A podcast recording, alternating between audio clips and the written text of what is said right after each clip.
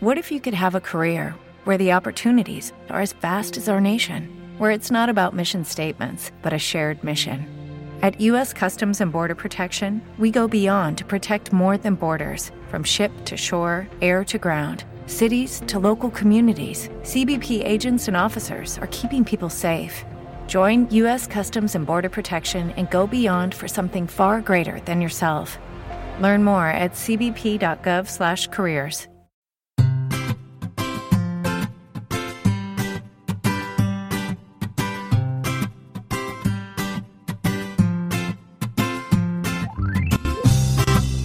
Bienvenidos al capítulo 58 de Perspectiva, un podcast de estrategia empresarial donde analizamos cada semana todas las decisiones y estrategias de las empresas que nos rodean.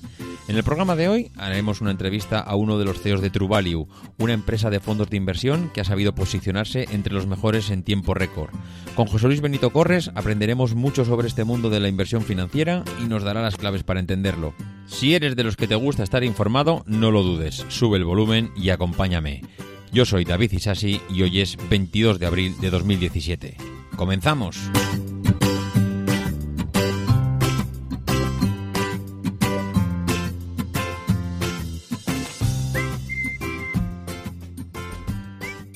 Muy buenas a todos, ya estamos aquí una semana más y aunque con un poquito de retraso sobre la periodicidad habitual, creo que en esta ocasión va a merecer la pena. Hoy tenemos un programa diferente, que ya hace tiempo que quería hacer un programa de este tipo. Siempre venía pensando, oye, ¿y por qué no traer un emprendedor al programa? ¿Y por qué no traemos un CEO? ¿Y si nos traemos un economista? Y resulta que tengo la solución delante de mis narices y, no la estaba viendo. Hoy tenemos un invitado que tiene todas esas cosas y que encima es un experto en gran parte de ellas. Tenemos la inmensa suerte de contar con José Luis Benito Corres, que eh, ahora contaremos quién es, pero antes vamos a saludarle. Buenas noches, José Luis, ¿cómo estamos? Buenas noches, David. Muy, contento de estar aquí contigo. Sí, perfecto. Muy, bien. Hoy creo que tú y yo, mm, como fervientes seguidores del Barça, mm, yo creo que no estamos para echar cohetes, ¿no? Bueno, llevamos ya unas cuantas semanas sufriendo un poco y, bueno, y aguantando a nuestros amigos del Madrid, pero bueno, la vida da muchas vueltas y una vez estás arriba, otras veces abajo, así que ya nos tocará. ¿eh? Ese es el espíritu. Ahora tenemos que pasar una travesía en el desierto. Vamos a ver que la pasemos lo mejor posible y vamos a tener que intentar que no nos, que no nos echen mucho los perros. Eh, aquí esos amigos comunes que tenemos tú y yo. Todavía tenemos la esperanza este sábado, pero bueno, ya o el domingo, No, sé ni cuándo es, me estoy desconectando. El domingo, el domingo, el domingo, el domingo vamos a por ello. Muy bien. Muy bien, yo esta noche tengo un pequeño problema contigo y es que tengo que estar más atento de lo normal porque para poder seguirte la conversación, vamos, tengo delante tu currículum y la verdad es que asusta. Licenciado en Ciencias Empresariales, máster en Dirección de Empresas, máster en Project Manager, máster en Mercados Financieros Internacionales, máster OMA, Teoría Austriaca del Ciclo Económico y Value Investing, máster en Fiscalidad Internacional. Bueno, y no quiero leerlo todo porque si no vamos a aburrir aquí al personal pero es espectacular. Y, y todo esto, además, eh, titulitis, solo titulitis, nada, nada, solo titulitis, sí, sí. titulitis, nada, Sí, sí, sí, titulitis, pero, pero bueno, hay una gran formación por tu parte y que además esto, mm, como dices, se traduce luego en, en una vida laboral que ha pasado pues por consultor, director de una sucursal bancaria, docente en la Escuela Superior Empresarial y Marketing, también docente eh, como profesor titular en la Universidad de La Rioja, estás impartiendo varios másters. Y bueno, mm, José Luis, eh, tras gestionar durante bastantes años patrimonios de grupos familiares, decide en un momento junto a Alejandro Estebaranz lanzar en el 2014 el fondo de inversión True Value y que durante estos años pues habéis hecho un doble esfuerzo, como decías tú, eh, por un lado analizando e invirtiendo en, en, compañías que han generado pues un gran valor todos estos años, mm, me decías, una rentabilidad acumulada en los últimos años del 63,71% a día de hoy. sí, tres años, sí, los últimos tres años, sí. Sí, sí, bestial, bestial. Y por otro lado, pues desarrollando la, parte más formativa de acercamiento al inversor de a pie con bueno muchos consejos financieros para intentar derribar ese mito que decías de que una persona corriente no puede tener éxito en el mundo de la inversión, ¿no? No sé si me he dejado algo de este mega currículum y de toda tu vida laboral, porque es no, bastante no, no, me, me, me, ha dicho cosas que, no, casi ni me acordaba, ¿eh? O sea que hace mucho tiempo ya de muchas cosas. ¿no? Bueno, no es, no, es fácil, ¿eh? Tener, tener todo este bagaje, por un lado, eh, a nivel estudios y por otro lado, a nivel laboral, que muchas veces es más importante, ¿no? Esta experiencia que te hace muchas veces estar pues más atento a los pequeños detalles que surgen en las empresas en el día a día. Perspectiva, que es el, el podcast que, que nosotros hacemos, es un, es un podcast al que los oyentes pues les encanta el mundo empresarial, les, les encanta la, pues, la parte más eh, bueno, la parte más atractiva de, de, los negocios, de las empresas, el ver pues cómo evolucionan, cuáles son las estrategias que bueno que tiene cada empresa pues para ir evolucionando, para sacar el mayor rendimiento. Y ahí eh, bueno vosotros eh, el objetivo del programa de hoy es intentar acercar a ese gran desconocido que es el mundo de la inversión a, la gente normal intentar explicarlo pues con palabras y conceptos los más naturales posibles a, a los oyentes y, y, que todo el mundo al final sepa pues qué es un fondo de inversión, de inversión cómo funciona, qué abarca tu día a día y en resumen pues bueno pues acercarnos un poquito eh, de la forma más amena posible ese agujero negro que es para los profanos los fondos de, de inversión, ¿no?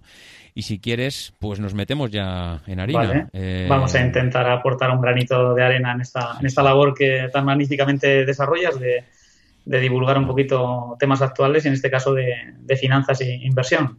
Vamos a ver, vamos a ver, vamos a ver si conseguimos eh, este, este nudo. bueno, lo primero, eh, un fondo de inversión, yo tenía por aquí algunas preguntas eh, sí. que tengo preparadas y la primera de ellas, José Luis, un fondo de inversión es coger el dinero de los demás e invertirlo en algo que los demás no controlan. Bueno, a ver, eh, parte de lo que dices es así y otra parte de lo que no controlan, te lo voy a explicar un poquito. En principio, eh, un fondo de inversión es eh, la labor de, que hacemos para, a la hora de, de, de, invertir a través de un fondo de inversión, es gestionar un patrimonio común de uh -huh. varios partícipes, de muchos partícipes, con el objetivo de intentar lograr un valor añadido a través de una rentabilidad de las inversiones que uh -huh. quizás el, el, inversor particular o bien no se siente capaz o mmm, no le apetece y confía en unos profesionales con el objetivo de, de lograr ese, esa rentabilidad. ¿no? Además, eh, lo, un fondo, pues eh, hoy en día, pues una, en España hay una serie de ventajas fiscales que el inversor mm, individualmente no tiene, como es, creo que algunos de los oyentes lo conocerán porque les habrá tocado en sus carnes propias, que es el tema de poder traspasar entre fondos sin pagar mm, nada al fisco. Es uno de los problemas más importantes que tenemos, no solo la rentabilidad, sino pues pagar a Hacienda lo, lo menos posible sí. dentro, dentro de la legalidad, ¿no? Entonces, sí, sí, claro. eh, el invertir a través de fondos tiene esa ventaja de que tú puedes ir cambiando de un fondo a otro sin eh, pagar ningún peaje fiscal hasta que no saques el dinero pues para tu, para tu consumo propio o para lo que quieras. ¿eh? Entonces, en cierta manera, sí que es un patrimonio común, en lo que pasa, la, la, segunda parte que te decía de no todo, uh -huh. como lo decías, el tema de no controla, ¿no? Eh, afortunadamente sí. para, para el inversor en particular, sí. la regulación, aunque a veces siempre, y yo que soy de, de, la escuela económica liberal, siempre decimos que la regulación es mala, pero bueno, para el inversor particular, la regulación, concretamente organismos como la Comisión Nacional del Mercado de Valores, pues uh -huh. obliga a una serie de requisitos al, a los profesionales que nos dedicamos a la inversión de información, de control de riesgos, etcétera, que uh -huh. hace que el inversor se pueda sentir mucho más tranquilo uh -huh. y que, bueno, entonces eh, esta falta de, de no controlar, eh, eh, pues bueno, que se, se, reduzca y que por lo menos sí. esté bastante informado y bastante tranquilo. Entonces, y encima, con las redes sociales y con labores como las que haces tú, David, pues eh, al final se está difundiendo y, sí. y, y está cogiendo un grado de, de conocimiento y de transparencia en sí, sí, sí. todo lo que hace. ¿eh? Hombre, a mí me surge, escuchándote, me surge la duda si el, si la persona que llega a True, a True Value es el, la persona que ha intentado invertir por su cuenta y ha fracasado en el intento y entiende que igual no tiene tanto conocimiento como él pensaba en un principio para realizar esas inversiones y dice, oye, mira, voy a buscar a expertos realmente en la materia que me ayuden a sacar esa rentabilidad. O igual no es así, ¿no? Igual es alguien que, que igual de primeras ya va a un fondo de inversión directamente. Sí, hay gente que, que, bueno, que confía en los fondos de inversión, no solo por las ventajas fiscales que hemos comentado, sino porque confía en los profesionales, eh, no tiene tiempo, a lo mejor, para, para, estudiar, porque al fin y al cabo, para invertir, bueno, uh -huh. es eh, saltando, sal, salvando un poquito las, las, distancias, es como invertir en, en, un inmueble que quieras comprar o, o como un negocio sí. que quieras invertir por tu cuenta, ¿no? El que, el que decide abrir una tienda o, o, montar un restaurante. Entonces, cuanto más conozcas en aquello en lo que inviertes, pues más información vas a tener. Claro, lógicamente, para el tema bursátil, que son compañías más grandes, internacionales, eh, con unos balances, no todo el mundo sabe contabilidad, no todo el mundo sí. sabe de estrategia, entonces, eh, al final, pues bueno, llega un momento en que para estar más tranquilo, pues eh, decides eh, confiar en, eh, en, el buen sí. juicio de, de, profesionales. Aún así, hay gente que también se acerca a nosotros pues con la idea un poco de aprender, al, pues bueno, pues un poquito debajo sí, nuestro, sí, acompañándonos en el proceso y hace sus pinitos y, y bueno, hay, hay, gente de todo. ¿eh? Sí, también se produce ese, ese tipo de, de, cliente que busca también aprender un poquito. Sí, sí, bueno, cada día más. Sí, sí, cada día ah, más. ¿eh? Sí, yo sí. pensaba que igual era al contrario, que era eh, yo te confío mi dinero, pero no quiero saber, no quiero saber, bueno, nada más, no quiero convolverme loco eh, con eh, explicaciones de por qué lo inviertes aquí o allá. No, no, a la gente yo creo que cada vez le gusta más, aunque para eh, no todo, aunque gusta sí, confiar. Y, y, bueno, eh, además, mira, eh, tú que eres bastante emprendedor y te gusta esto, todo, todos estos temas, hay, Una, hay una cosa muy muy, muy graciosa que, bueno, eh, en psicología le llaman el efecto IKEA. ¿no? Que todos conocemos lo que es IKEA, ¿no? De construir sí, sí, mismo. Entonces la gente tiende a valorar mucho más aquello que se ha construido con sus, con sus propias manos, ¿no? Y entonces mm. en la inversión también pasa un poco el, el efecto IKEA, ¿no? Que, que, la gente se siente mucho más satisfecha cuando, cuando ha logrado algo por su propia cuenta. A veces mmm, no deja de ser ideas que le han dado que le ha dado otra gente o incluso vulgarmente podríamos decir entre comillas copiado, ¿no? Pero sí, bueno, sí, sí. al final yo creo que cuanto más información tenga el inversor de, de a pie, para uh -huh. nosotros es mejor, ¿eh? porque al final mucha gente nos dice, porque nosotros formamos mucho a nuestros, a nuestros amigos, a nuestros suscriptores del fondo, clientes, etcétera, y nos dicen, ¿para qué los formas tanto? no Si al final pueden invertir por su cuenta, ¿no? Pero digo, no, por mira, su cuenta. pasa una cosa todo lo contrario, que la gente cuanto más sabe, pues más valora tu trabajo y más confía. Más ¿no? confía como, en ti, ¿no? Sí, sí. Sí, es como, como un cocinero que ha aprendido a cocinar, pero no por ello va, no va a dejar de ir a, a comer a otros restaurantes, ¿no? De, de cocineros amigos o... O sea sí, que... Sí, sí, nosotros, vamos, nos pasa ese doble efecto, ¿eh? que, que, compatibilizan las dos cosas. Ajá. Y cuando hablas de invertir en negocios, ¿en qué tipo de negocios? ¿Hay algún denominador común en, en las empresas? Bueno, el, el, universo inversor es muy amplio. Estamos hablando en, a nivel mundial de, de, de miles de compañías. ¿eh? Entonces, eh, claro, en esas compañías ahí tienes de todos los sectores, de todo tipo de, de, estructuras familiares, multinacionales, que operan a un nivel global, en mercados, digamos, exóticos. Entonces, nosotros, desde True Value, intentamos eh, invertir principalmente en, en, lo que nosotros denominamos buenos negocios, que, se, que, es, que son aquellos negocios que, tienen algún tipo de ventaja competitiva, que, competitiva que les haga eh, poder tener un, una estructura de, de, precios y por ende de uh -huh. beneficios que, que, puedan crear valor eh, año, año tras año, que tengan sí. un buen management. Siempre uh -huh. hablo de la palabra buen, que es un poco subjetiva, pero bueno, pues un management o equipo directivo pues que sea honesto, sí, sí, que sea capaz y con una cosa muy importante, que sus intereses estén muy alineados con el, con el accionista, porque no siempre pasa. A veces hemos visto, pues bueno, últimamente estamos viendo pues muchas noticias, ¿no? Concretamente hoy hemos visto ¿no? de directivos de empresas que, bueno, se ha visto que hacían pues eh, bastantes cosas sí. que no eran muy claras, ¿no? Con lo cual es muy importante que, que, el equipo directivo, pues su remuneración, sus objetivos, que tengan acciones, pues que uh -huh que, una, cuando tú decides invertir en esa empresa, veas que el equipo director, directivo no te va, no te va a engañar. No te la va a jugar, sí, Exactamente. Sí. ¿Eh? Y, y, claro, todo esto, David, uh -huh. es, sí, sí. tiene un problema, que es que las tienes que encontrar a buen precio. Entonces, yeah, porque yeah. Eh, buenos negocios, eh, con buenos eh, directivos, con ventajas competitivas, pues bueno, podemos pensar en la Coca-Cola. Eh, tiene buenos directivos, es buen negocio, etcétera. Pero las tenemos que encontrar a un buen precio para que la inversión sea atractiva. porque comprar algo caro, pues no. Entonces, esto es un poco lo complicado. Entonces, nosotros intentamos ver empresas que sean no tan grandes, que sean pequeñas, que sean medianas, que no sean tan conocidas, que no, las, no las siga mucha gente, para intentar encontrar valor. Es como buscar pepitas de oro. ¿eh? O sea, que prácticamente es buscar ese diamante en bruto y descubrirlo antes de que estalle para maximizar la rentabilidad, ¿no? ¿eh? Digamos que es un diamante, pero que, va creciendo, ¿no? O sea, es un, diamante que se fuera, con los procesos geológicos, cada vez fuera, fuera más grande, ¿no? Para que sea más grande el futuro y encontrarlo tú antes de que lo encuentren los demás, porque cuando lo encuentren los demás, pues seguramente pues ya, ya vale muy caro o, Vamos, que será, sería imposible ver a True Value invertir, lo que decías tú, en Coca-Cola, en Apple, en, este tipo de compañías que ya parece que han llegado a su máximo esplendor. Claro, claro, es que, eh, y puedes ganar mucho dinero con esas compañías, porque mira lo que está pasando con Apple, ¿no? La que lo has citado, ¿no? Pero para nosotros no es el tipo de compañía que, que nos sintamos a gusto porque, primero, son muy difíciles de analizar porque son tan grandes que que, bueno, pues, tienen unos balances, pues, pues, pues bueno, muy difíciles, tienes que estar todo el día encima de ellos. Luego, además, hay muchísima gente que está detrás analizándolo casi mensualmente a ver qué, cifras da de ventas, de márgenes, etcétera. Hay mucha gente detrás. Y al final, pues bueno, mm, creemos que hay, hay muchos peces en el río y nosotros por nuestro tamaño y por nuestra filosofía preferimos centrarnos en negocios un poquito más, más fáciles, más sencillos y, más claro, pero esa búsqueda todavía es mucho más complicada, porque claro, al final lo que dices tú es buscar una aguja en un pajar. Entonces, claro, la, dificultad es, exponencial, pero bueno, es, está claro el concepto.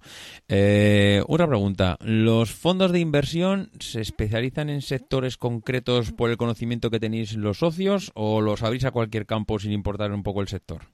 Bueno, fondos de inversión hay de todo tipo. Hay fondos que son generalistas, que no tienen ningún tipo de restricción ni vocación, sino un poco globales eh, o, muy indexados, que quiere decir que inviertes en un índice que, aglutina, digamos, que a todos los sectores de la economía.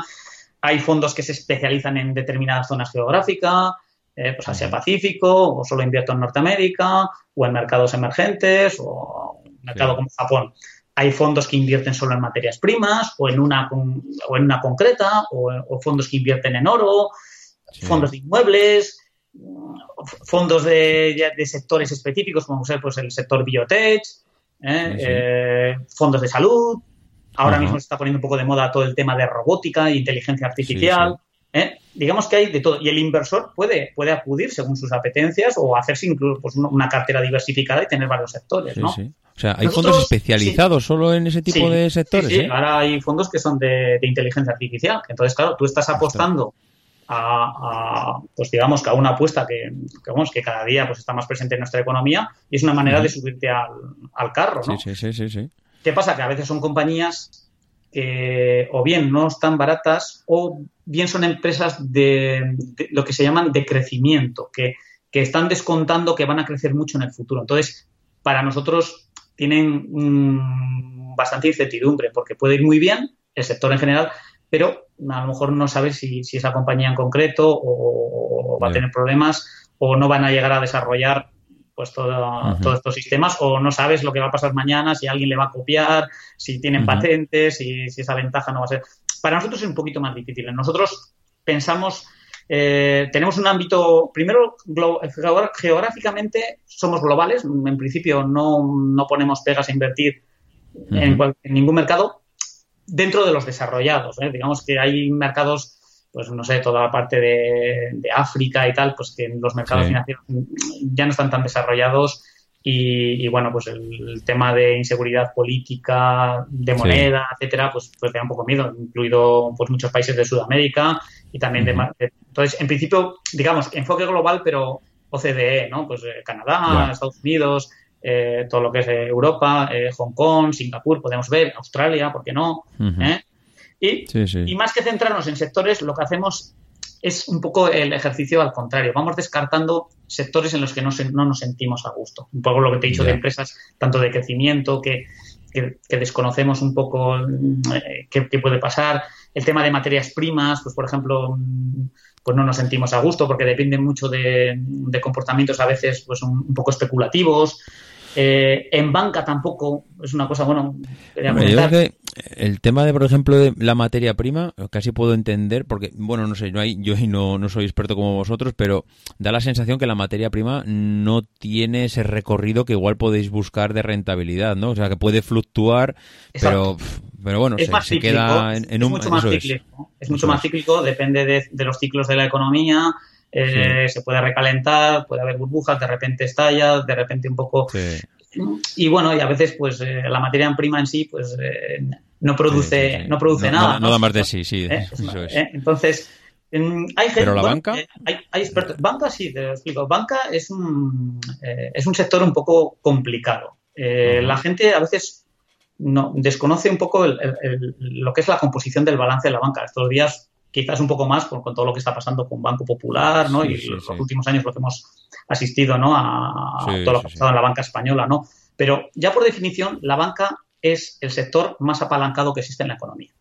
Y esto la gente a veces no, no, no, reflexiona sobre ello. O sea, el, banco lo que hace, tú le, le prestas el dinero ¿eh? Porque la gente a veces no, ni siquiera piensa en este concepto de cuando te entras por la puerta a, abrir una cuenta corriente o un plazo fijo, ¿no? Pues realmente le estás prestando el dinero para que lo preste. Y así sucesivamente. Se lo prestan a otro que a su vez va ganando para, invertir en un negocio y lo vuelve, lo vuelve a invertir en el banco que a su vez lo vuelve a prestar. Con lo cual, el dinero que lo llevas quitando el coeficiente que tienen que tener ellos en, de caja, ¿no? De, tener un poco de que, las autoridades le, piden, ¿no? Que tengan por, un poco de total de liquidez hacen que el balance se expanda muchísimo, con lo cual el banco, con un pequeño capital, tiene un tamaño bestial, que, que es en la, rima, ¿no? Entonces, Cualquier, cualquier desviación en la actividad económica, y dependen mucho de la actividad económica, lo hemos visto, ¿no? A partir del 2008, puede que los resultados del banco y, por al final de los accionistas, que son los,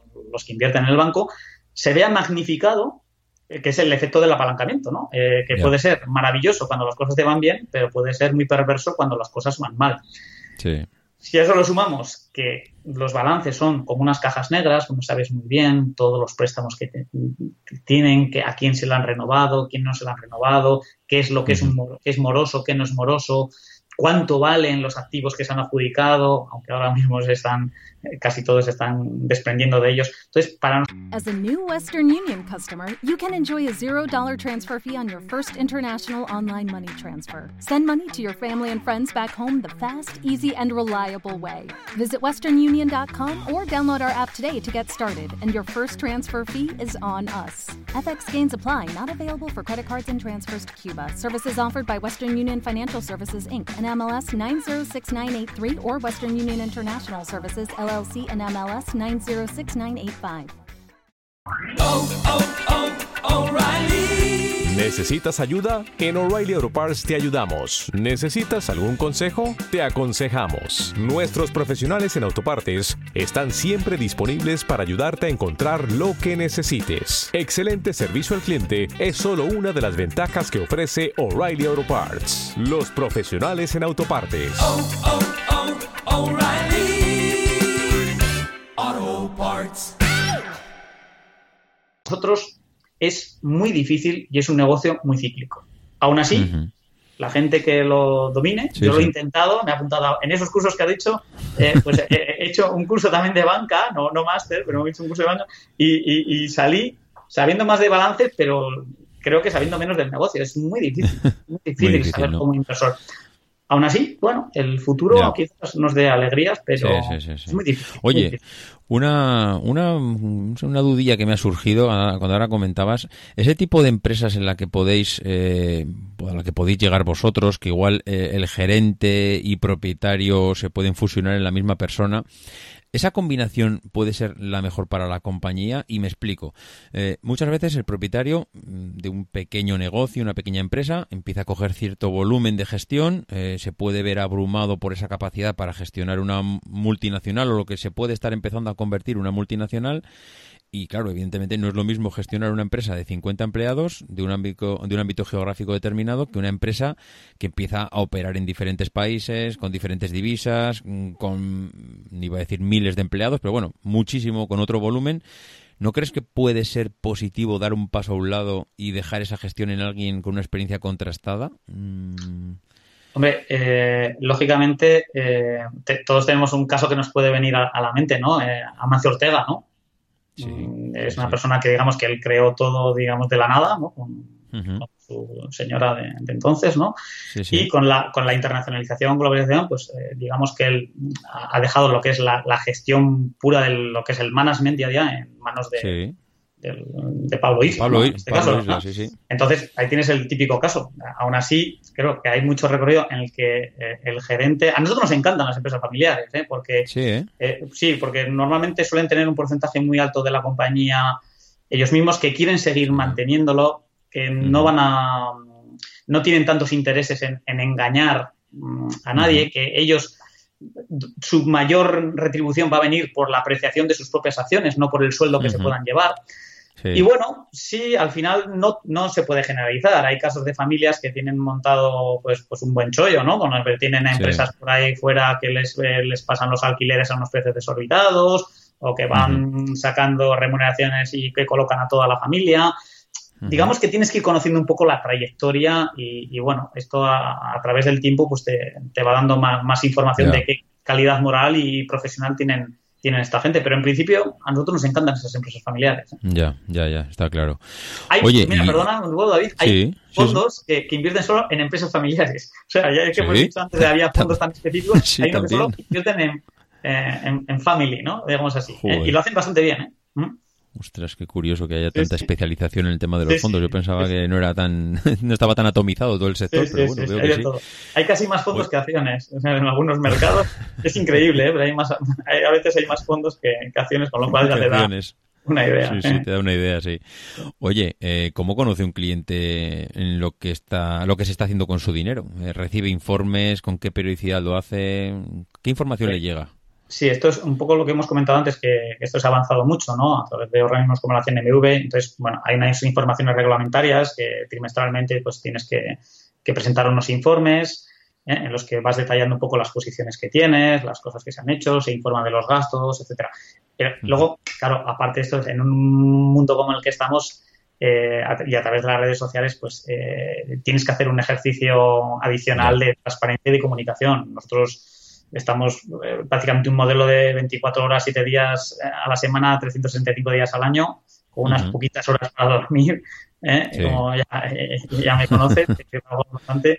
Y entonces, al final, que das transmitir al cliente todo, todo. Siempre no lo puedes contar cuando vas a comprar una acción, cuando vas a vender, porque hay gente que, bueno, existe la competencia, aunque bueno, todavía hay mucho campo, ¿no? Pero, pero bueno, intentas contarlo prácticamente pues el 90%, el 95% de lo que haces para que el cliente se sienta tranquilo, sepa en qué, en qué empresas estás invirtiendo, en qué tipo de estilo de inversión tienes, ver un poquito cómo va e, e, evolucionando su inversión. De hecho, el valor liquidativo se publica todos los días.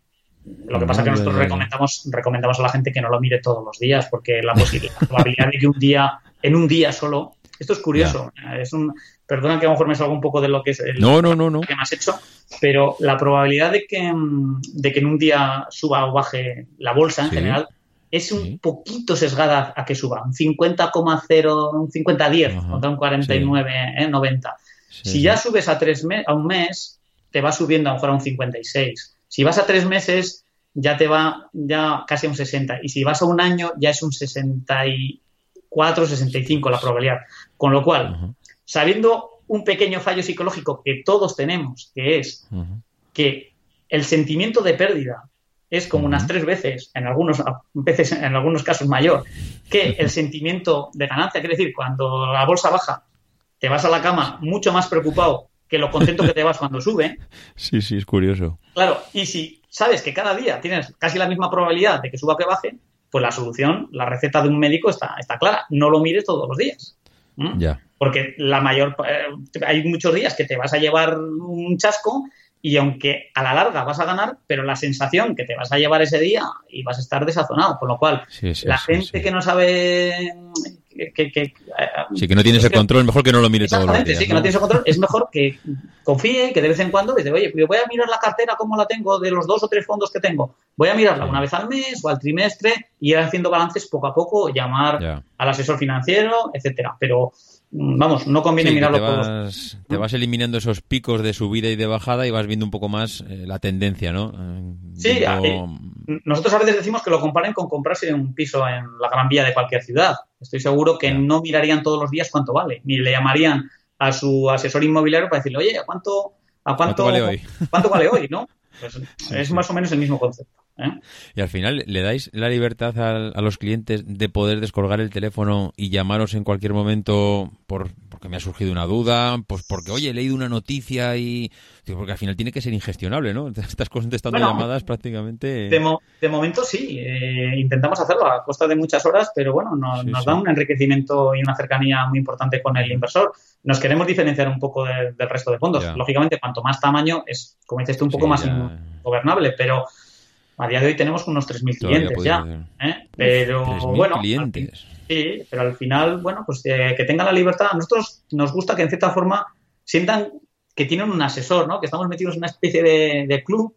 No te iba a decir secta, que es una palabra muy, fea, pero estamos todos unidos con, un objetivo común, que es crear valor. y todos los que clientes pues, que nos llamen con, pues, con alguna duda fiscal, eh, financiera, no solo por nuestro fondo, sino que nos llamen un poco bueno, pues para nosotros nos, vincula mucho con los clientes y bueno, queremos hacer esta labor divulgativa, yo creo que... Sí, sí, sí, está claro. Eh, oye, y ahora nos tienes que contar un pequeño secreto. Eh, cuando estás sentado analizando una empresa, eh, estás revisando de cabo a rabo balances, cuentas de resultados, ¿en qué te fijas? ¿En qué indicadores son los que no sé, empiezan a sentir ese feeling para decir, aquí voy a, aquí puedo invertir. Esto, esto me huele que esto va para arriba. ¿Qué es lo que te puedes fijar? Hombre, mm, al final nos tenemos que fijar que la empresa esté creando mucho valor para los accionistas. ¿eh? Y es un poco lo que, lo que tienes que buscar. Eh, es difícil porque eh, lo que tú puedes ver son datos, ¿no? Y cada día está más automatizado y más accesible para todo el mundo. Hoy en día es una palabra ya me pueden perdonar un poco los oyentes, porque a veces, sin quererlo, eh, pecas un poco de decir anglicismos, ¿no? Pero que es que está tan metido eh, el lenguaje, el inglés en esto que no me gusta, ¿no? Porque a veces hasta suena un poco pedante, ¿no? Pero, que hay una cosa que se, que se llaman screening, que es decir, hacer barridos de, datos, entonces la gente selecciona, incluso hay robots que te hacen todo el trabajo, te dicen, mira, estas empresas las seleccionamos por esto, o sea, al final es un poco como, como los robots que, que, pueden batirte jugando al ajedrez, ¿no? Entonces, en lo que es análisis de datos, Mm, va a llegar un momento no puedes, no puedes competir con, un robot, ¿no?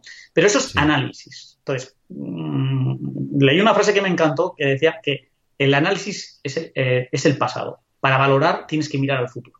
¿Vale? Mm. Entonces, tienes que introducir ahí un componente ya no solo de intuición, sino de ir evolucionando, de, ir viendo cómo evoluciona eh, ese management que hemos dicho eh, antes, cómo van creando valor para, para estas compañías y al final, mm, bueno, pues eh, te estás fijando que esa empresa tenga un crecimiento sostenible en, negocio, que tenga un crecimiento en los márgenes, al fin y al cabo, que los vaya mejorando año con año, que eso es síntoma de que tiene alguna ventaja que hemos hablado antes, ¿eh? porque en negocios que no tienen ventaja, sus márgenes vendrá otro a, quitárselos, ¿no? Con lo cual, eh, para, que tú ganes cada año más, tienes que tener algo que los clientes valoren.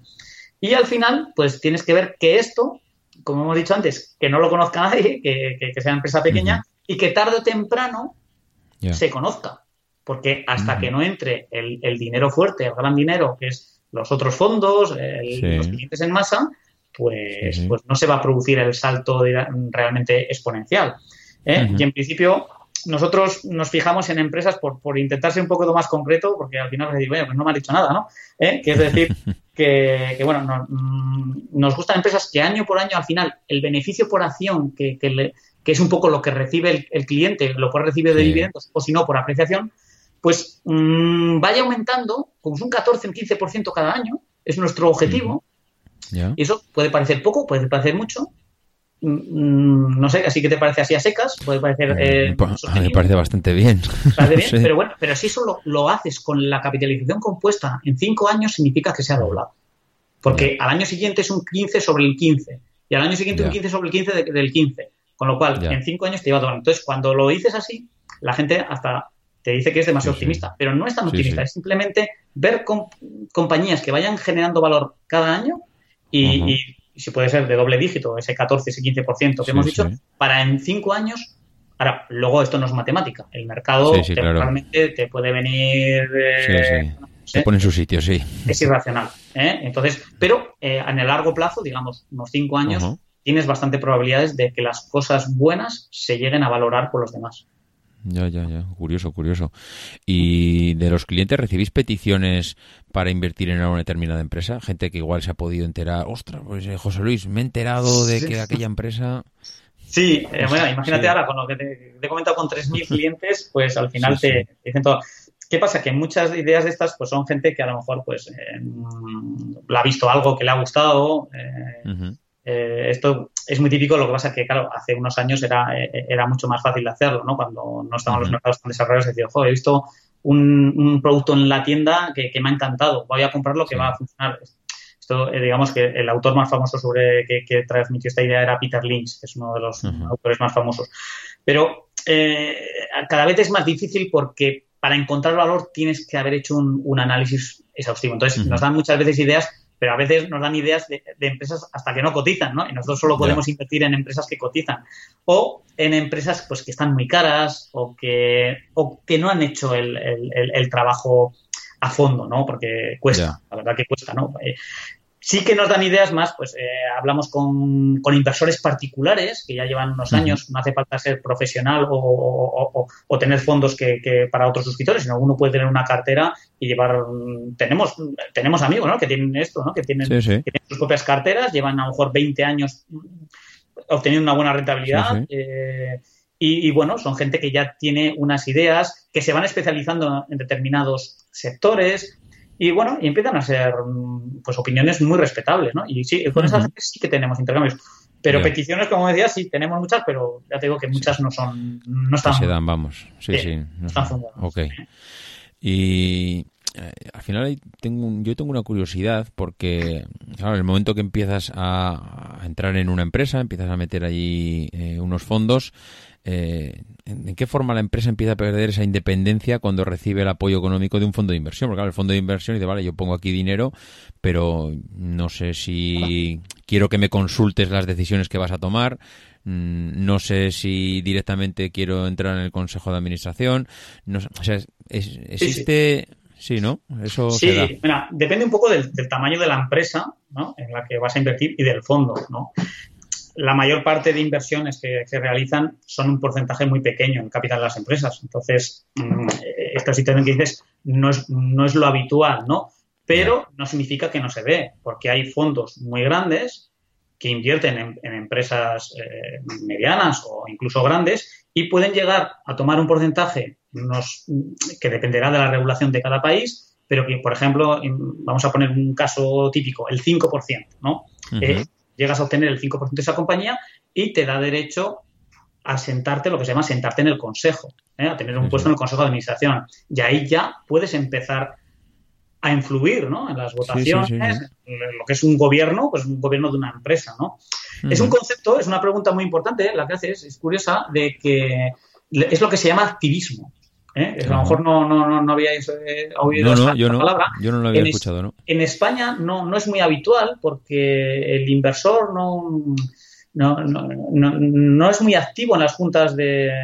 Todos habéis visto alguna junta, pero no, no suelo ir a, poner muchos problemas. En alguna junta del Banco Santander ha habido casos de preguntas, son un poco comprometidas, pero no es lo habitual. En cambio, en Estados Unidos sí que se da más. Entonces, ¿eh? Eh, hay, eh, hemos visto alguna película, ¿no? Que salen ahí enfadándose y se levantan y empiezan a decir que están a favor o en contra del, Consejo de Administración, empiezan a decirle las cosas que han hecho mal o que pueden mejorar, ¿no? Entonces, em, bueno, esto ha pasado hasta en McDonald's, o sea, que, entra un activista y te dice cómo tiene, que él quiere que gestiones la, manera de otra forma. Sí, sí, o en Apple, ¿no? Que, viene un, un inversor muy, muy fuerte y te dice que, tienes que repartir la caja o, que tienes que hacer un dividendo. Entonces, al final, hay presiones. Entonces, eh, estos activistas pueden lograr unos cambios en la, gestión importante, pero no es lo habitual y la mayoría de fondos, entre los cuales nos incluimos nosotros, no es tu objetivo. Tu objetivo no es influir en, la, en el quehacer, en el día a día de la empresa, sino al revés, eh, favorecer y que generen mucho valor,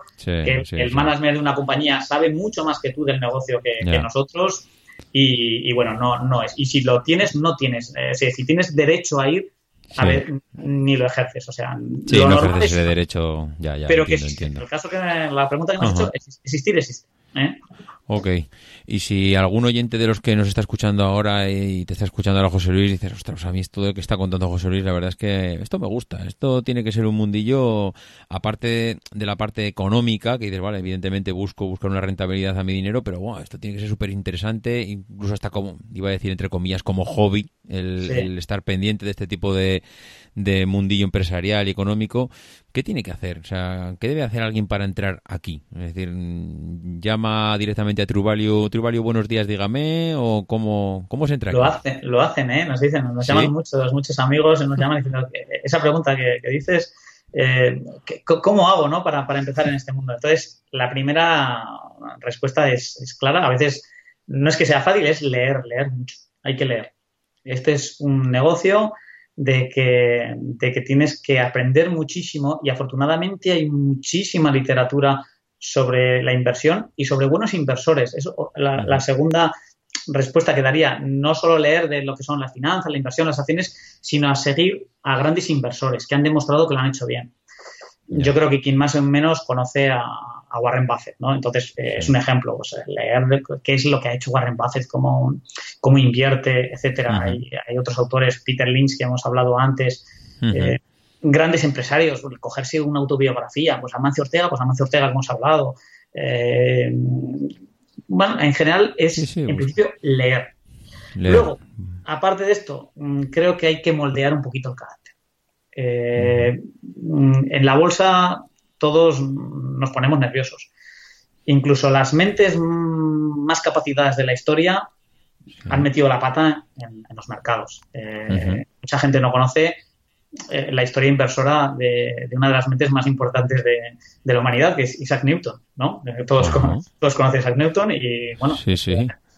sí, creo que es una de las grandes mentes si pusiéramos las 10 personas, ¿no? De las más importantes, ¿no? Pues, sin embargo, él pues en la bolsa se la pegó pues con, unas burbujas, creo que era la compañía de los, de los mares del sur, creo que fue, y invirtió y, prácticamente se arruinó, ¿no? Y, bueno, ahí eh, tiene escritos de que andaba desesperado, ¿no? Entonces, hay que moldear el carácter, hay que estar tranquilo, no hay que volverse loco, no hay que intentar hacerse millonario un día. Esto es como, como ver la hierba crecer, hay que regarla de vez en cuando, eh, quitarle las malas hierbas de vez en cuando, eh, echarle algo de abono. ¿eh?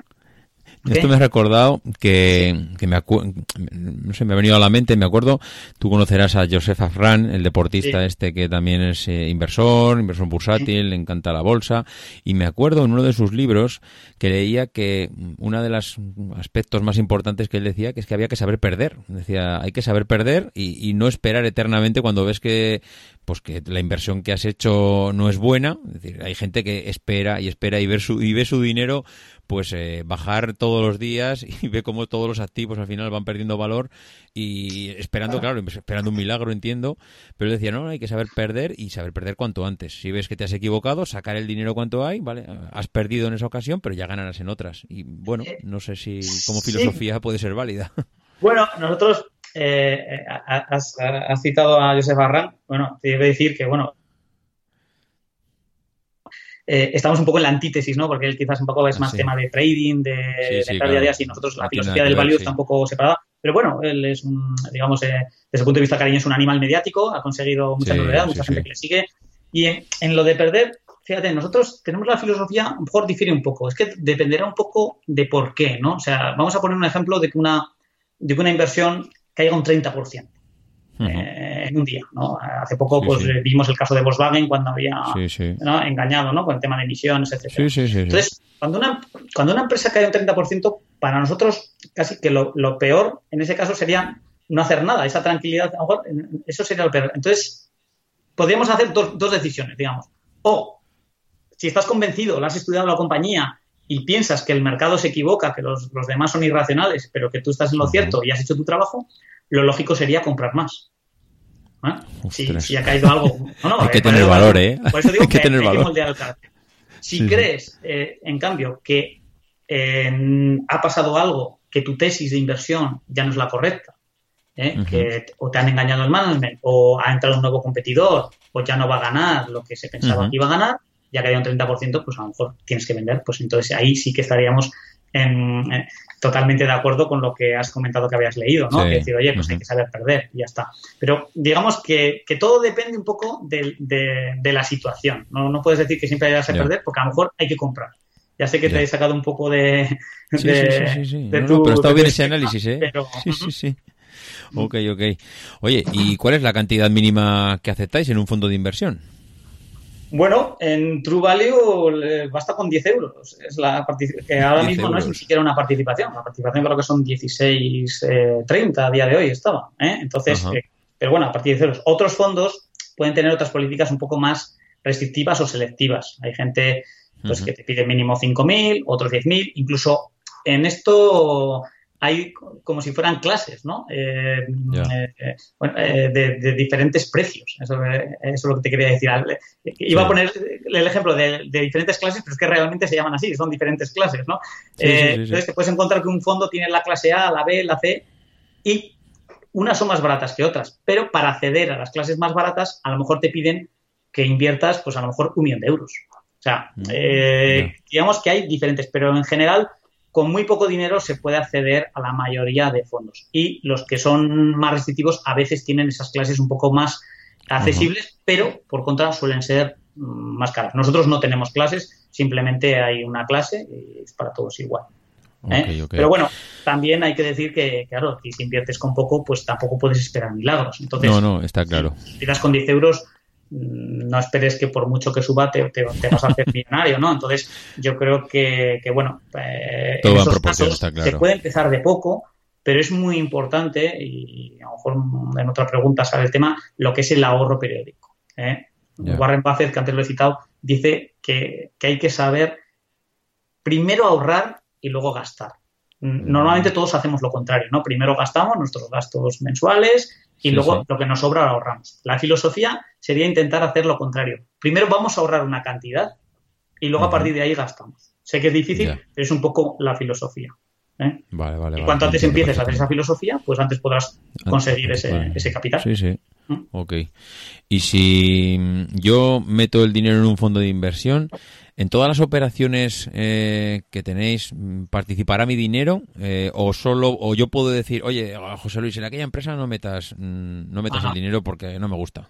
No, no, esto es, es, un fondo común y todos son en función del porcentaje de ellos que, hayan invertido, son copartícipes de las mismas inversiones. ¿eh? Unos tendrán un 0,10, otros un 0,0005, pero al final esto es un fondo común y todos invierten en las mismas compañías. Entonces, mm, al final hay que pensar que los, los, partícipes del fondo, los inversores, son propietarios de los negocios en los que se invierte. En un porcentaje muy pequeño, ¿eh? pero son propietarios. Es como si compraran acciones ellos mismos, lo que pasa es que se hace sí, Pero de un fondo, sí. no puedes decir, no, yo esta sí o estas no. En esta me pongo yo, en esta no. No, eso no.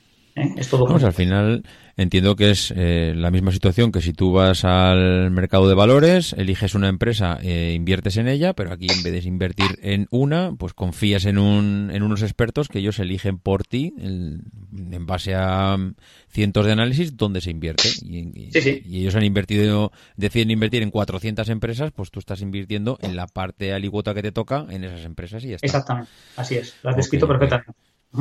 Ok, y como empresa True Value, eh, por hablar un poco también de la, de la, empresa, que la verdad es que me interesa bastante porque he visto que habéis crecido como la espuma en este último año, yo sobre todo que os he intentado seguir, eh, habéis empezado a aparecer en los rankings de más importancia en el sector. ¿Esto cómo se digiere? O sea, esto, esto a nivel personal tiene que ser la leche, ¿no? Es que igual que hablábamos antes de la, de la titulitis, pues aquí podríamos decir que está la, la, la, premitis, ¿no? De los premios, ¿no? Entonces, eh, bueno, en el mundo de los fondos de inversión, como todo, pues eh, cada vez hay más ranking, la, gente te, mira, pues lo que hemos dicho antes que no debía hacer, pues lo mira día a día incluso se da un efecto. me verás un poco en las respuestas que, incido mucho en la psicología, ¿eh? que ahí no, tengo máster en psicología, pero el próximo que haga seguro que es de psicología, seguro, porque es la parte más importante en este mundo. Entonces, al final la gente en estos rankings tiende a invertir en, los fondos que mejor lo han hecho en el pasado, la gente va persiguiendo, va persiguiendo la rentabilidad y esto es un poco lo que, cambia. Pero bueno, eh, es un es un efecto que, bueno, pues si lo haces bien, pues, pues indudablemente que te beneficia, ¿no? Entonces nosotros eh, al cumplir tres años, pues Morningstar, que digamos que es digamos que la entidad que califica un poco a los a los fondos, que es un poco como las estrellas Michelin, ¿no? La que te dan sí, sí, sí, sí, sí, Pues nos otorgaron, tienes que tener tres años para que te evalúen y pues nada más cumplirlo, pues nos dieron las cinco estrellas Morningstar, que es el más importante, ¿no? Entonces, claro, eh, esto se da en función de los parámetros de rentabilidad adaptada al riesgo, principalmente, otras cosas que, que miran, pero principalmente. Entonces, claro, de repente que nos den cinco estrellas, adquieres más visibilidad, pues la gente empieza a interesarse, mira un poco la rentabilidad del track que hemos comentado antes, y bueno, y entonces de repente pues hemos empezado a crecer y ya estamos gestionando, somos un fondo pequeño, hay que decirlo, pero estamos gestionando ya pues eh, prácticamente 50 millones de euros a, día de hoy. ¿eh? Y entonces, pues bueno, ¿cómo se digiere esto? Pues como lo que has dicho antes, con 3.000 partícipes llamándonos todos los días, dándoles el teléfono, tal, pues así de trabajar de trabajar mucho. Yo siempre digo en broma a la gente que, yo tengo un horario muy bueno, tanto bueno, tanto Alejandro como, como yo, que es solo de 8 a 1. Y la gente se ríe, joder, qué bien, solo trabajas por la mañana. Digo, no, no, a una, pero de la madrugada. Entonces, al final, pues con mucho trabajo lo difieres. Y, y, porque nos gusta. Somos. Eh, pues bueno, tú en tu mundo que, que te gusta mucho el mundo de la tecnología, yo creo que la palabra la conoces perfectamente. Somos, somos unos frikis. ¿eh? Sí, sí, es así, es así. Hay, que reconocer que esto, si, si no es compasión, no, no se puede digerir. Es así. Oye, y, el día a día de un, de un fondo de inversión, porque claro, yo a mí fondo de inversión me suena, joder, empresa innovadora, moderna, y me viene a la cabeza de esas startups americanas, de súper emprendedoras, súper eh, modernas, que se levantan por la mañana, juegan al ping-pong, eh, salen a correr. Te imagino a ti, pues eso, saliendo a correr por las mañanas, en plan moderno, y, jugando al futbolín ahí que tenéis con, con Alejandro, que tienes un futbolín en, en, la, en la oficina. No sé, ¿cómo, ¿cómo es el día a día de un fondo de inversión? Bueno, lo primero, el otro día te quería decir, David, que, que, hay una estadística ya, la gente hace estadísticas de todo, y hay una estadística entre el número de negocios de estos, de startups que van saliendo a bolsa y el número de mesas de ping-pong que se venden.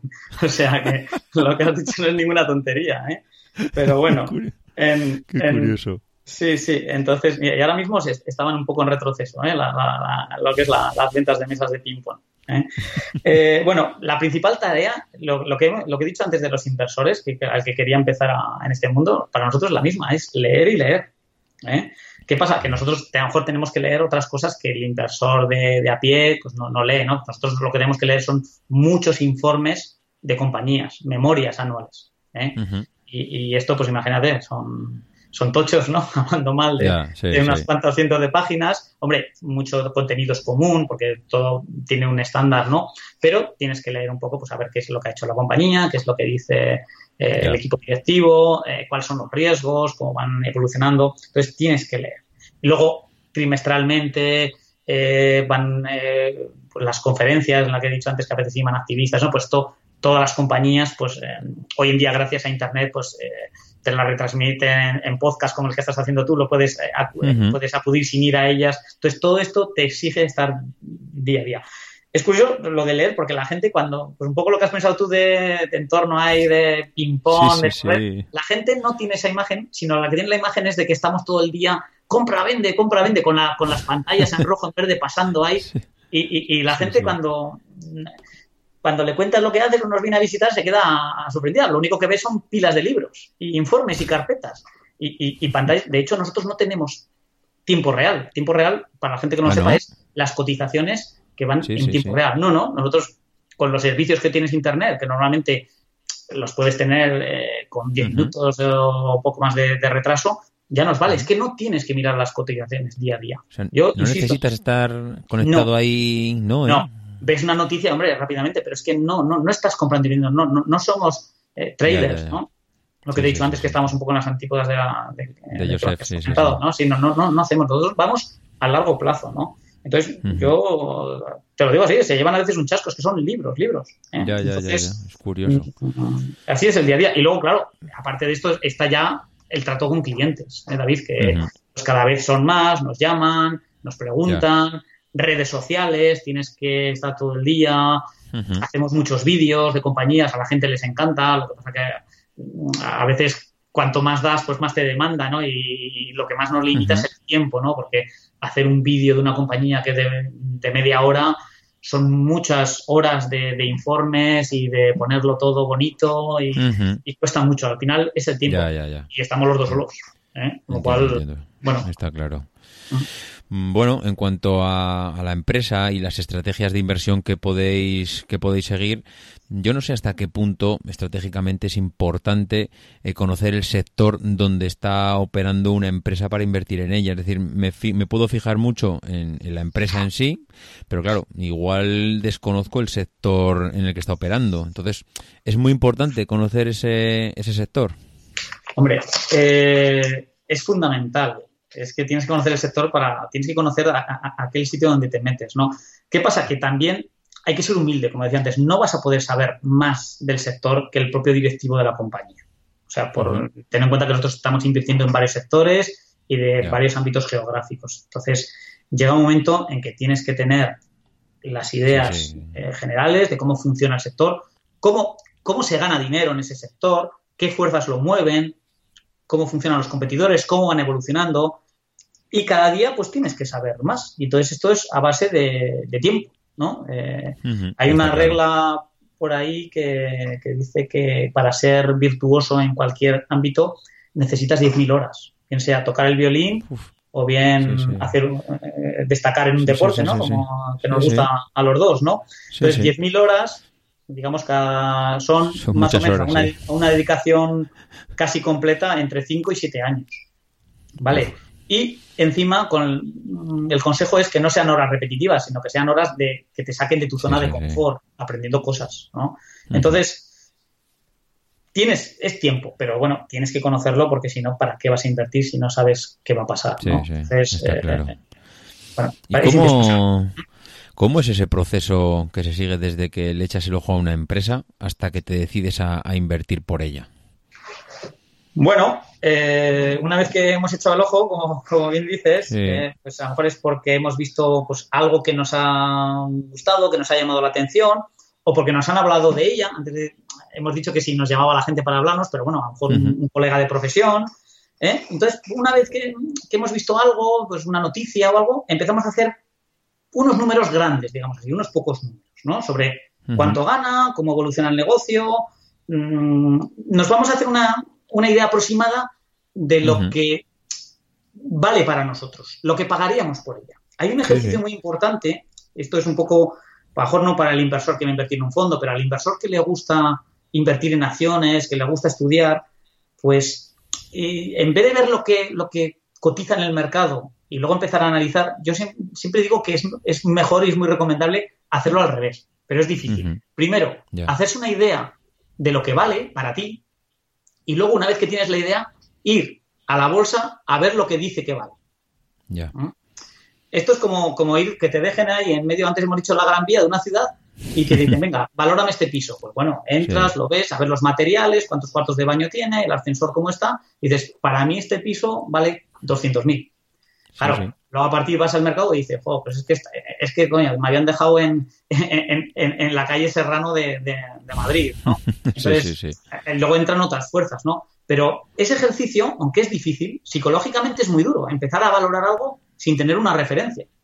Pero es muy recomendable. Entonces, intentamos hacer por lo menos eso, decir, bueno, cuatro números, decir, cuánto gana, cuánto crece, mm, cuánto qué deuda tiene, vamos a hacernos una idea. Vamos al mercado, que vemos que, está más barata de lo que nosotros nos sale, pues digo, aquí, aquí tenemos que, empezar a estudiar más. Que vemos que está muy disparada como una empresa buena que, que, la conoce todo el mundo, que antes hemos hablado de la Coca-Cola, pues bueno, nos olvidamos de ella porque el mercado, esto que he mirado yo, lo saben mejor que yo, ¿no? Entonces, una vez que veas que, puede ser una buena inversión, empiezas a profundizar, ¿no? Pues empiezas a analizar más el equipo directivo, el sector y lo que hemos dicho antes, en pie, aparte que ya tienes ciertas eh, otra vez el inglés, know-how, ¿no? Que tienes ya, eh, ya, tienes un poco de experiencia, ya, tienes un poco olfato que te lo va dando, ¿no? Esto es un poco que el, capital compuesto también funciona para, para, para las ideas, ¿no? Y para, y para, ¿no? para, para, tu capacidad de pensar, ¿no? Entonces, bueno, y, conforme vaya encajando, pues lo que hacemos es tomar una pequeña participación. Nunca entramos, nunca desembarcamos a lo, a lo bestia. ¿eh? Primero, tomamos una pequeña participación y ahí vamos cada vez familiarizándonos más con los planes, cómo se van ejecutando de lo que dice eh, el equipo directivo, de lo que pensamos que va a pasar, cómo se van cumpliendo a lo largo de los trimestres y conforme se va tomando eh, la forma, la, idea que nosotros tenemos, pues vamos a aumentar hasta que esa compañía tenga un peso lo suficientemente importante para que generar valor, porque si inviertes en una compañía que lo hace muy bien, pero al final solo tienes un 0,1 de, de la cartera, pues aunque se multiplique por 5, pues no estás generando valor. pues, lógicamente, conforme tienes más, eh, más convicción, pues vas tomando una, una apuesta mayor. Dentro, antes no lo hemos comentado, dentro de la protección al inversor, porque no puedes hacer locuras, ¿eh? no puedes invertir Mm, entre el 5 y el 10% no puedes tener muchas Más del 10% no puedes tener en caso de, todo el fondo de una compañía. ¿eh? Ya, ya, ya, Sí, sí, que sería una locura.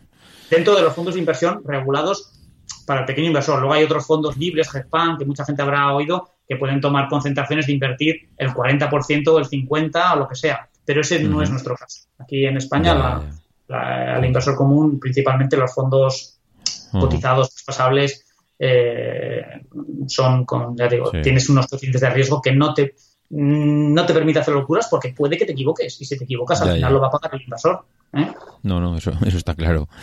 Ok, y, y, entrando un poco más en la parte más personal vuestra, que también me gustaría conocer, vosotros sois dos socios, que tenéis una empresa en común, que habéis sido emprendedores y que, bueno, ahora mismo a nivel de conocimientos está visto y comprobado que vais sobrados, pero en, el momento que tienes una empresa, ya sabes que hay que, parar, hay que pararse, hacer un balance de las cuentas internas, ver cómo va tu empresa. Esa parte siendo dos personas, ¿cómo lo hacéis? Ahí no sé si hay un consejo de dirección como una empresa normal. ¿Esto se resuelve en un bar con dos cervezas? ¿Esto cómo se hace?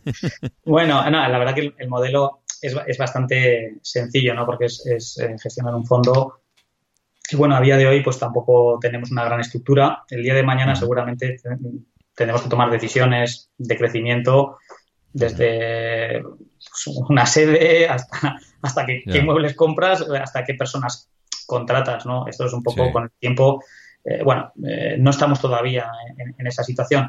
Y bueno, pero bueno, lo que es el día a día, siempre hay que tomar decisiones. Nosotros tenemos un modelo que, bueno, sí, como siempre, como leemos, pues lo vi por ahí, ya no sé ni, dónde lo vi, que es la LQ de queso de Dinamarca y luego seguido de la inicial del otro, que es lo que diga Alejandro o lo que diga José Luis, ¿eh? es el LQD. Entonces, al fin y al cabo, hay cosas que si uno está convencido, oye, mira, pues vamos a hacer esto. Vale, ya está. O sea, solemos tomar. Mm, luego hay determinadas cosas que, que sí tenemos un poco más con eh, consenso cuando puede haber eh, algo de, tema de responsabilidad, pues, sobre todo eh, decir qué porcentaje le asignamos a un título, ¿no? que es un poco la decisión más importante. Pues ahí solemos, uno dice, pues yo estaría un 5, pues ten cuidado porque veo este problema, yo no cogería más de un 3 al final, y en esos casos no solemos tener situaciones de conflicto porque se suele imponer la, la opción más, más conservadora, la más prudente. ¿eh? Pero en principio tenemos mucha libertad de decisión y mucha confianza en un otro porque si no mm, es muy difícil. Es imposible, ¿no? Por eso, para nosotros, el, número óptimo hay de todo, pero para nosotros es dos. ¿eh? Eh, uno es soledad, dos en compañía y tres ya son multitud. multitud. Sí, y ya tres no suele ser uno más uno más uno, suele ser a veces dos más uno. Esto, y cuando uno son dos y otro uno, a veces el uno se siente un poco mal. Entonces nosotros, el número dos es perfecto. Es perfecto. Ok, ok. Oye, ¿y esto de emprender a los 40, mm, cómo lo lleváis? Porque es más difícil hacerlo emprender a los 40 que emprender a los 25. Ya sabía yo que cuando me estabas diciendo que tenía muchos títulos y que, hacía, y que tenía mucha experiencia, me estabas llamando viejo. ¿eh? Ya sabía yo. Pero bueno, en, nuestro caso tenemos los dos perfiles, porque yo a Alejandro lo conocí cuando él, tenía poco más de 25 años y yo había pasado ya los 40. ¿eh? Y entonces, digamos que tenemos los dos, el, tema del emprender joven con el tema de, emprender ya un poco más veterano, ¿no? Entonces, bueno, la ventaja, yo te hablo por mi caso, de hacerlo un poco, ya un poco más maduro en cuanto a, experiencia profesional, es que, pues bueno, ya has detectado un poco mm, las oportunidades, concretamente en el tema de los fondos, pues yo como ya estaba gestionando capitales, como, como antes cuando me has presentado, has comentado, ¿no? De, De, familias, de grupos familiares, pues ya conocía un poco los fondos que había, cuáles iban bien, qué, estrategias funcionaban bien. Eh, bueno, entonces ya uno ya va aprendiendo y llega un momento en el que, pues bueno, ya me sentía preparado.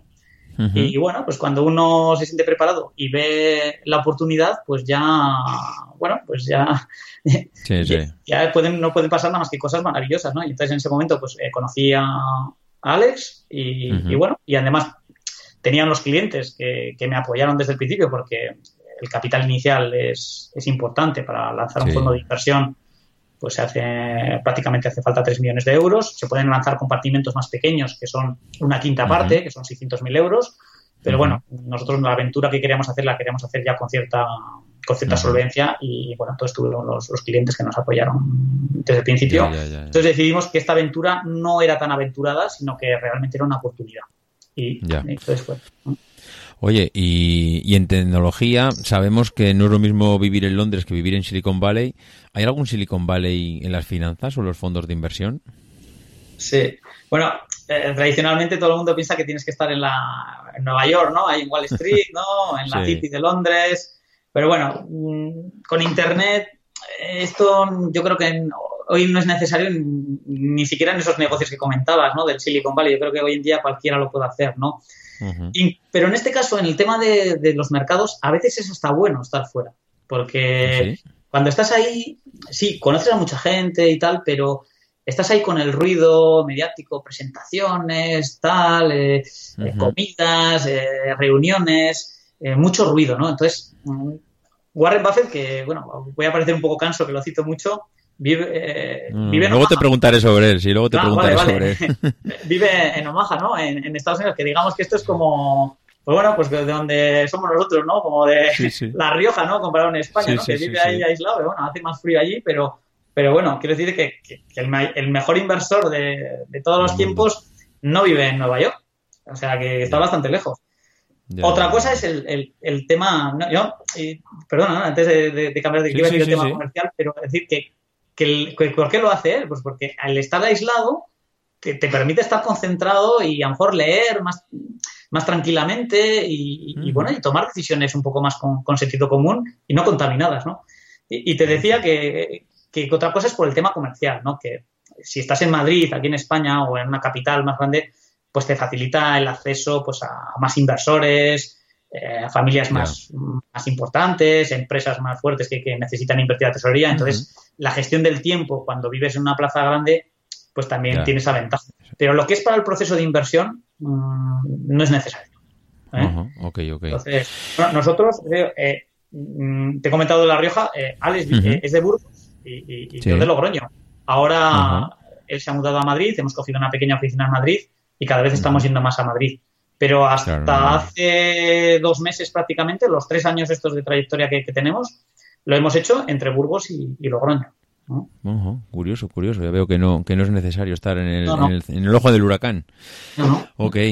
Oye, y aprovechando que ya te tengo aquí, porque claro, no, no, te puedes marchar de aquí sin hablar un poco de algunos temillas concretos que yo, bueno, tengo alguna, alguna curiosidad, y además de economía en general.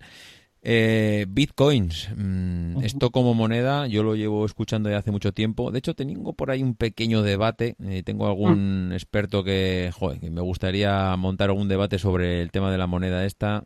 Pero vosotros cómo lo veis? ¿Esto como futuro nivel de moneda? ¿Esto es una moda? ¿Esto va a tirar para adelante sí o sí? No sé.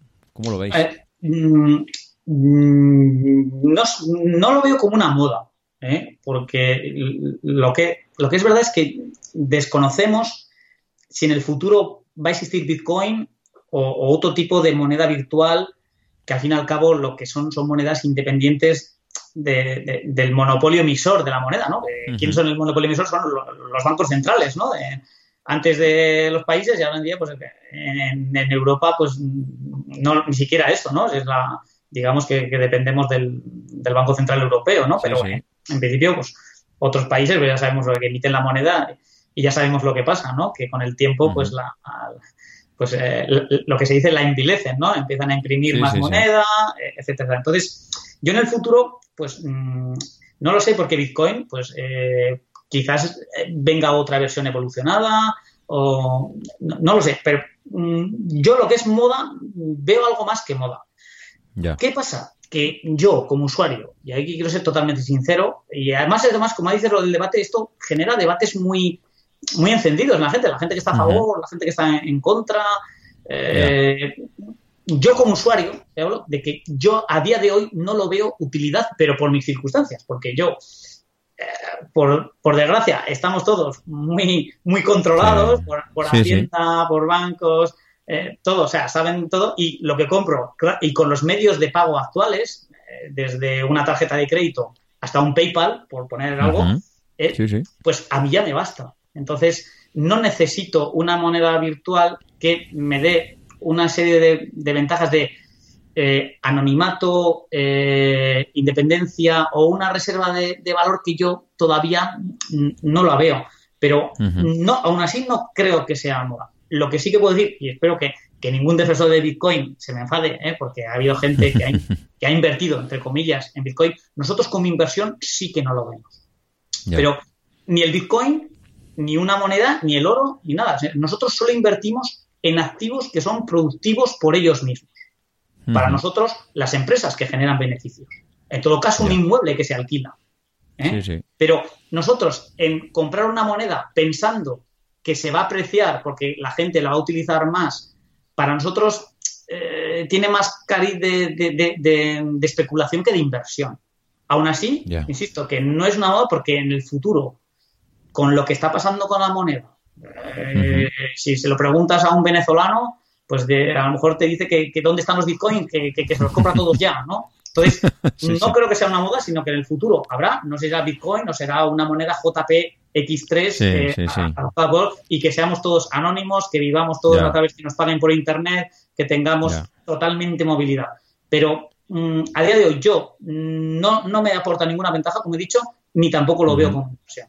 No sé si con esto te aclara un poco mi... Sí, sí, sí, sí, perfectamente, sí, sí, está clarísimo. Yo tampoco, la verdad es que a día de hoy mm, entiendo que no es una moda financiera, entiendo que algo, algo habrá futuro, no sé lo que dices tú, no sé si se llamará Bitcoin o cómo se llamará, pero no sé, mientras esto no se acepte por el, digamos por los organismos mundiales que, manejan todo el tema económico, yo creo que poco futuro tiene, pero claro, tampoco sabes cómo hacia dónde vamos a ir. Veremos Yo, creo que si se impone el futuro será precisamente para, luchar contra esos organismos centrales, ¿no? esos organismos centrales no se dejarán comer la tostada, ¿no? No sé. bueno, Sí, sí, no lo sabemos.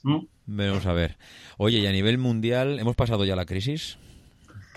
Bueno, vaya preguntas. Me dices que hacer unas preguntas en general. ¿eh? Bueno, claro, hombre, eh, facilitas. yo te diría, ¿qué crisis? Van a venir muchísimas más crisis. Muchas, a ver, muchas. Y nosotros ¿Eh?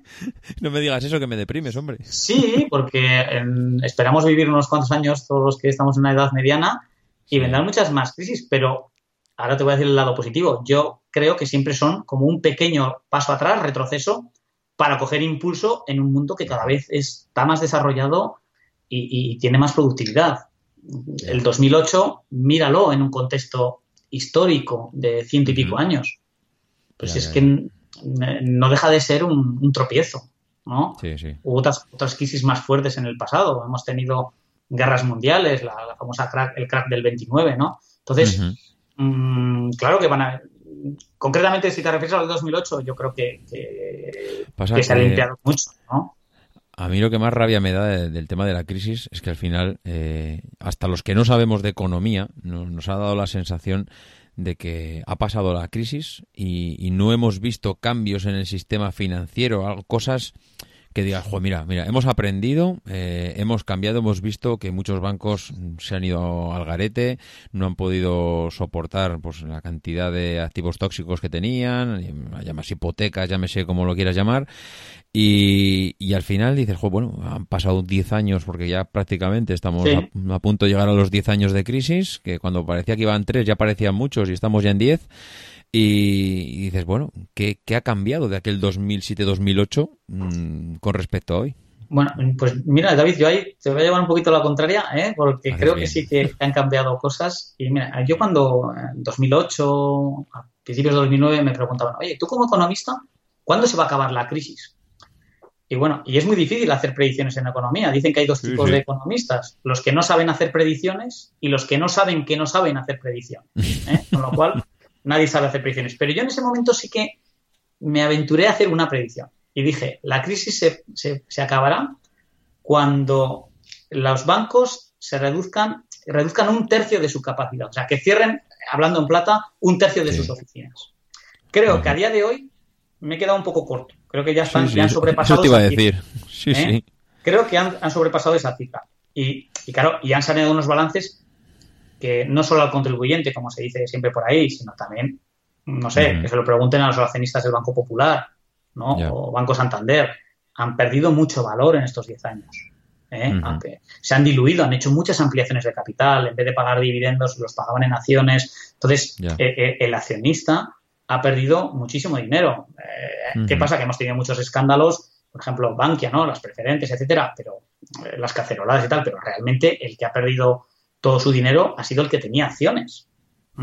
Entonces, eh, yo creo que sí que se ha limpiado. Que todavía falte por limpiar, seguro que los balances todavía no reflejan la situación, pero no solo en España. En, Europa, todos estamos viendo lo que ha pasado con los bancos italianos, bancos alemanes, por no hablar de los bancos griegos.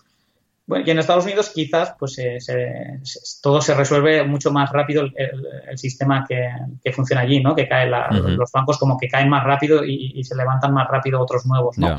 Aquí digamos que por sostener un poco la pelota pues ha habido muchos intentos. El problema, como antes te he dicho que era el sector más apalancado, tiene mucha importancia en la economía y transmiten lo bueno y lo malo y lo magnifican todo, con lo cual si de repente los bancos cayeran, pues, pues, pues tendríamos unos problemas tremendos, ¿no? no a nivel de impositores, sino el efecto en la economía sería devastador.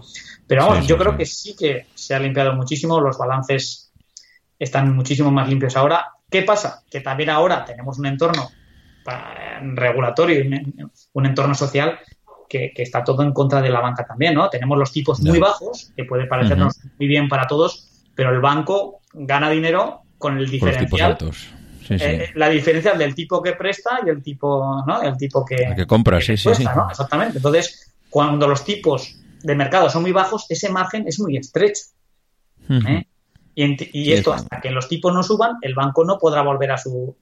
todos sabemos que el banco al final te vende hasta cacerolas, seguros, eh, de todo, fondos de inversión, pero su negocio básico tradicional ha sido el, el, margen, ¿no? Entonces, el, margen de, intereses, y en este caso está. Y luego encima, pues, eh, todos los tribunales ahora. Yo soy muy crítico con los bancos, ¿eh? pero eh, ahora parece que lo estoy defendiendo. Quiero decir que ahora mismo el entorno. Eh, cláusula suelo, pues venga, todas las cláusulas, todas las sentencias en contra. Gastos de hipoteca notariales que han sido a través de ellos, todo en contra. Con lo cual, por eso decía antes que invertir en banca hoy está complicado, porque aparte de que todo lo que ha pasado, pues eh, tenemos eh, este entorno que, está en contra. Eh, aún así, mm, bueno, yo sobre el futuro, pues espero que, pienso que habrá operaciones de concentración, no solo nacionales, sino supranacionales, y que a la larga se podrá ganar dinero en, bolsa, que también es lo que, lo que es inversor, en unos bancos que serán más grandes, más fuertes, con operaciones más sensatas, pero igual que con el Bitcoin, ya no sé si serán bancos físicos o serán bancos virtuales. Eso no lo sé. Eso, ¿eh? todavía no se sabe, sí. Pero yo pienso que se saneará. Vale, vale, vale. Ok. Bueno, pues voy a terminar eh, la entrevista con un punto que, eh, que a mí me tiene súper integrado y es que me tienes que hablar de Warren Buffett. Yo no me puedo, no te puedo dejar marchar de aquí sin que me digas que tiene este hombre de especial, sin que me digas si este es el Steve Jobs de las finanzas, eh, ¿Por qué Warren Buffett va ligado al value investing? No sé, ahí, no sé, háblanos de este hombre porque de verdad que estoy, te oigo hablar por las redes sociales mucho de él, veo que haces mucha referencia y claro, para los que no estamos metidos en economía, nos tiene súper intrigados. ¿Quién es este hombre? Bueno, para nosotros Warren Buffett es, es, comparativamente es más que Steve Jobs, ¿eh? Eh, aplicado al caso de la... Sí, para nosotros sí, porque claro, Steve Jobs ha tenido mucha fama, pero yo creo que hay mucha gente que, están eh, creando dispositivos o tecnología, ¿no? Entonces, Warren Buffett, en el mundo de las finanzas, no sé, pues eh, utilizar un símil de, de, religiones, eh, digamos que no Warren Buffett, sino Benjamin Graham, que fue el que empezó con toda esta, con, todo este mundo del value, digamos que sería un dios, ¿no? De, fue un poco el que creó, ¿no? La, la, religión del value. Warren Buffett sería su, máximo exponente, digamos su profeta, ¿no? El que, el que ha transmitido todas las enseñanzas de, Graham al inversor de a pie, que ha inspirado no solo a la gente que ha invertido eh, con él, sino a muchos gestores, eh, inversores, porque ha transmitido todas esas enseñanzas y encima las ha mejorado. Entonces, ha creado tanto valor a, la gente que ha seguido sus principios que bueno, mm, a mí a veces la gente me dice un poco exagerado, pero eh, asistimos a un montón de premios Nobel año tras año a gente académica que a veces te hacen fórmulas que no sabes muy bien si esto funciona o no funciona en una economía real o teórica. Y yo creo que Warren Buffett pues, sería un firme candidato para que le dieran un premio Nobel de Economía, porque al fin y al cabo se trata de generar valor para una sociedad y él ha generado muchísimo valor.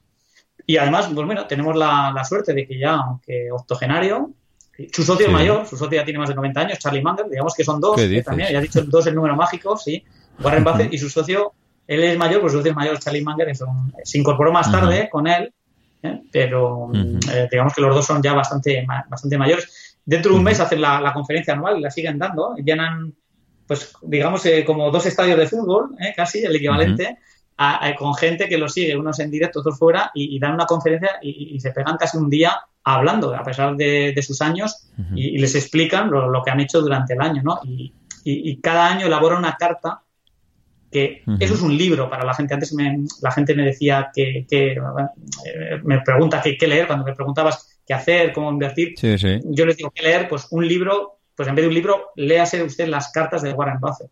Ahora las tenemos traducidas, ¿no? Hay un libro que se llama Los ensayos de Warren Buffett y, te dan tanta sabiduría, tanta lógica y al fin y al cabo es sentido común.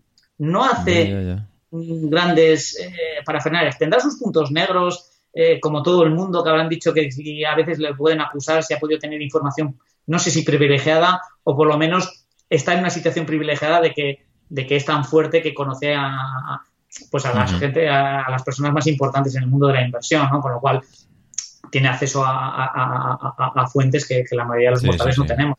Pero para nosotros, no sé si te has transmitido un poco, para, nosotros es el, mayor inversor de, todos los tiempos. Y ya no es, que a lo mejor hay otro que ha hecho mejor que él, es el que mejor lo ha transmitido y lo ha compartido. Es importante. ¿eh?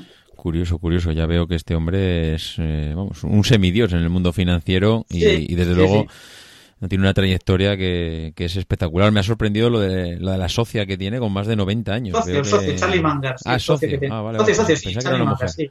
No, no, no, socio, Charlie Munger. ¿eh? Vale, vale, vale, vale. Ostras, sí. No sé si son 93, no sé los que tiene ahora. Él, parece que tiene 84, el otro 93 o por ahí, ¿eh? no sé exactamente, pero por ahí No quiere hablar de jubilación, ¿no? La jubilación no pasa no, no. planes. No, no, ellos eh, lo tienen claro, ¿no? Uno de los riesgos que siempre lo, lo empiezan a hablar ya, ¿no? En las reuniones es el riesgo vital, ¿no? Ellos lo asumen y son conscientes, son inteligentes y, y, saben asumir. Entonces, bueno, intentan dejar en buenas manos porque tienen gente trabajando también debajo de ellos que sigan su filosofía.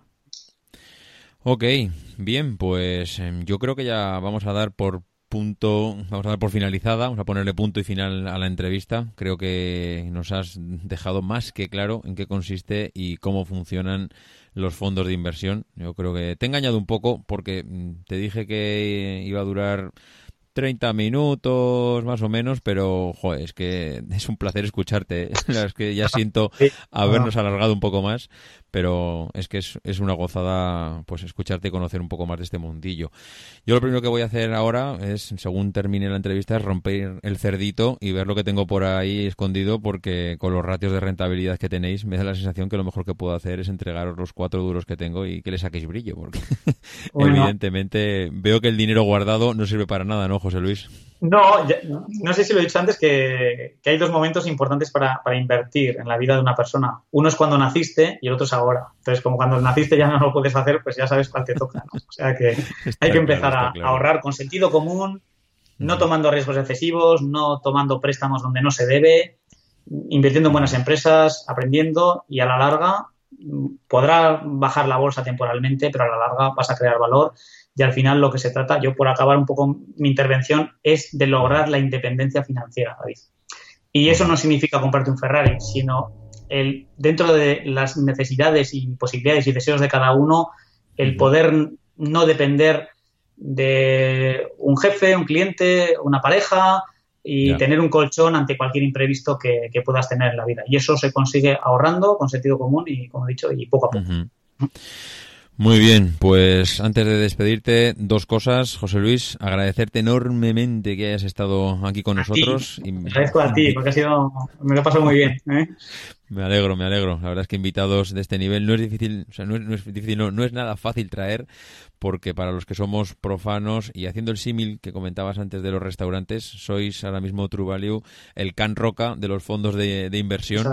¿eh? Y, bueno, la segunda parte, pues decirnos dónde puede encontrarte la gente en redes sociales, en página web, bueno, decirnos dónde. Sí, pues bueno, la página www.truevalue.es eh, ahí, bueno, pues eh, vamos publicando pues todo lo que, eh, lo que vamos haciendo. Luego a través de Twitter, pues bien, con, poniendo True Value lo va a salir fácilmente, pero Alex Estebaranz o José Luis Benito será fácil que, nos encuentren en Facebook. Pero bueno, y luego, pues bueno, a nivel comercial, pues están las oficinas de Renta 4, pero bueno, Sí, sí, sí. Misión simplemente que, nos tienen para lo que quieran, para preguntarnos cualquier cosa que, deseen, ahí estamos disponibles. ¿eh? Intentaremos alargar una media horita más, el de 8 a 1, a, lo mejor hasta la una y media. ¿eh? Se te va a juntar al final con el día siguiente, ¿eh? Como sigas así. No, es un poco exagerado, ¿no? Tenemos, hay que dormir, hay, para rendir hay que dormir. Sí, ¿eh? sí, está claro. Muy bien, José Luis, pues un auténtico placer y nos vemos en otra, ¿vale? El placer ha sido mío, David, muchas gracias. Venga, un saludo. Luego. Bien, pues hasta aquí ha llegado la entrevista que hemos tenido con José Luis. Espero que, os haya gustado. A mí, desde luego, me ha encantado y he aprendido muchísimo con él. Como siempre, antes de acabar el, podcast, agradecer a todos aquellos que habéis hecho reseñas en iTunes, a Félix.fga, a Miguel Escabias, a Alex, Also y a Isgoria. De verdad que muchísimas gracias por vuestras reseñas, me han encantado.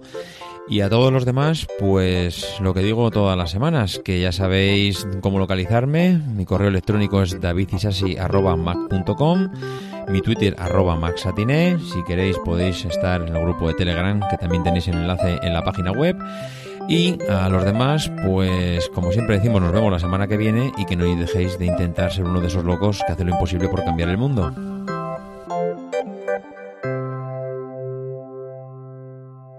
Because the people who are crazy enough to think they can change the world are the ones who do.